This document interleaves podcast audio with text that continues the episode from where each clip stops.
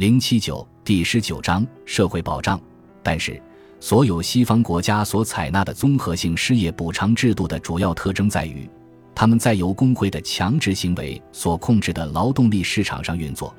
而且他们是在强大的工会影响下设计成型的，有着支持工会的工资政策的目的。在某种制度下，一名工人据认为不能找到就业机会，从而有资格得到好处。因为在他寻求就业的企业或行业里，工人们在罢工，这一制度必然是对工会保持工资压力的一大支持。这种制度为工会开脱了由于工会政策引起的失业责任，他把负担转嫁到国家头上，不仅供养那些因为工会政策才造成的失业工人，而且还要使他们满意。这一制度在长期只能把就业问题越搞越糟。在自由社会里。这些问题的合理解决方法似乎是，国家为所有不能供养自己的人提供统一的最低保障标准，而且付出努力，尽最大可能推行一项适当的货币政策，减少周期性失业，而维持普通生活水平所需的所有进一步的保障，应该留待竞争性的自愿性的组织来提供。正是在这一领域，工会可以做出最有益的贡献。一旦他们所有的强制权利被剥夺，事实上，当国家大体上解除他们的这一任务的时候，他们会开始着手满足这一需要。但是，国家将一再推行一种所谓的义务失业保险制度，以纠正各种群体之间的相对报酬，牺牲稳定的行业来补贴不稳定的行业，支持工人的与高就业水平水火不容的高工资要求。因此，他在长期很可能加剧他本欲消除的弊端。九各种社会保险制度到处面临的困难，成为引发人们一再对社会保障危机展开讨论的原因。他们是以下事实的结果：原本为消除贫困设计的社会保障制度，变为一种收入再分配工具。这种再分配据称基于某种在现实中不存在的社会公正原则，但实际上又取决于专门的决策。当然。为所有不能自我供养的人提供统一的最低保障标准，也意味着某种收入再分配。不过，向所有不能在正常运作的市场中靠其收入维持生计的人提供这种最低标准的保障，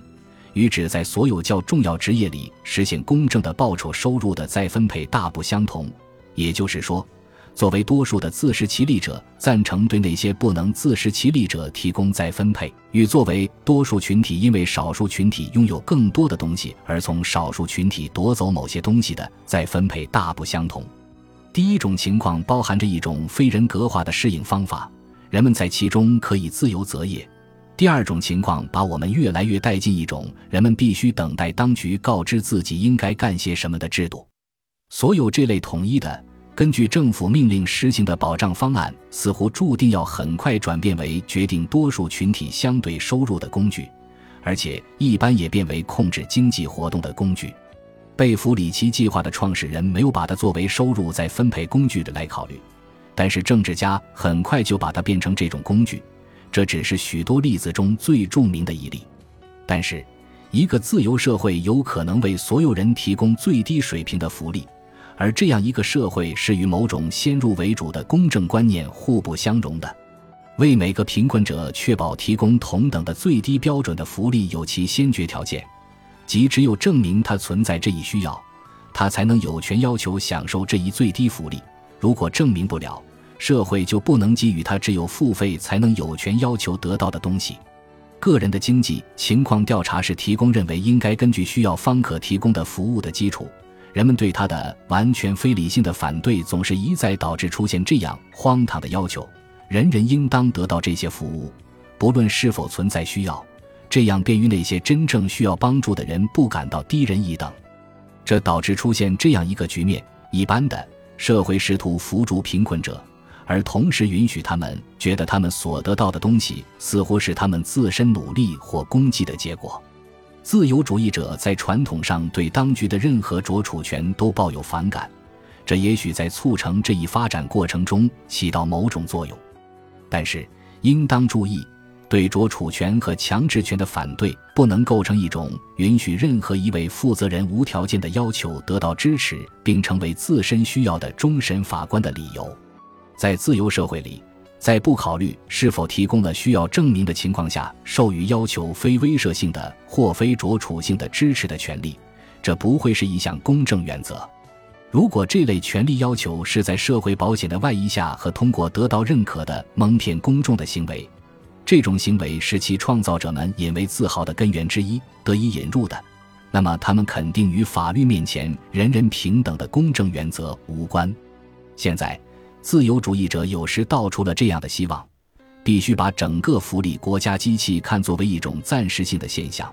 即把它看作为一种随着福利的普遍增长不久就会变得多余的过渡性发展阶段，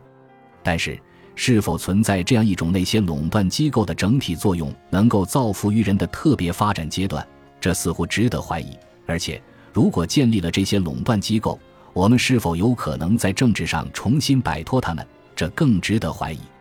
在贫困国家，由于这一机器越来越庞大。所带来的负担大大的减缓了福利增长的速度，更不用说这些国家还存在人口过剩问题日益加剧的趋势，由此无限期的推移了人们最终认清这一机器属于多余的时间。而在那些较富裕的国家，它妨碍了可以承担它的部分职能的其他替代性机构的演进。也许不存在把那些医疗和失业补贴制度逐渐转化为真正的保险制度的不可逾越的障碍。在这样一个真正的保险制度里，个人为竞争性机构所提供的劳务付费，若要搞清怎样才能取消一种每一代人为前一代人的需要付费，并由此获得要求下一代人提供支持的类似权利的养老保障制度，则更为困难得多。似乎一旦引入这种制度，人们就几乎只能要么永远继续下去，要么允许它全盘崩溃。因此。引入这种制度会束缚养老保障事业的发育，会对社会增加日益沉重的包袱，而社会又会尽最大可能一再尝试通过通货膨胀来解脱自己。但是，无论是选取这条路，还是有意待于履行所承担的义务，都不能为一个公平社会提供赖以存在的基础。在渴望合理的解决这些问题之前。民主政体将不得不体验到，他得为自己所做下的蠢事付出代价，体会到不能为了解决他当前的问题而无限制的预知未来。我们在过去习惯于经受社会弊端的折磨，现在却经受对付他的手段的折磨。这句话说得好，差别在于，在过去那时候，社会弊端随财富的增长而日渐消失。而我们所引入的对付手段，正开始威胁到这一维系一切未来进步的财富增长的继续。我们现在呼唤起若干新的巨人，而不是贝弗里奇报告所称的福利国家应准备与之斗争的五大巨人。事实可能会证明，对于一个公平的生活方式，这些新的巨人会是更为强大的敌手。虽然我们已经略微加快了克服贫困、疾病、无知、肮脏和懒惰的步伐，但在将来。我们在这场斗争中，甚至可能搞得更糟糕。如果主要的威胁来自于通货膨胀，使得经济瘫痪的税收，掌握强制权力的工会，来自政府对教育事业日益增加的控制，来自带有广泛的专断任意权力的社会服务官僚机构，个人是无法通过自己的努力逃脱这些危险的。而规模过分庞大的国家机器的惯性可能加大，而不是减少这些危险。本集播放完毕，感谢您的收听，喜欢请订阅加关注，主页有更多精彩内容。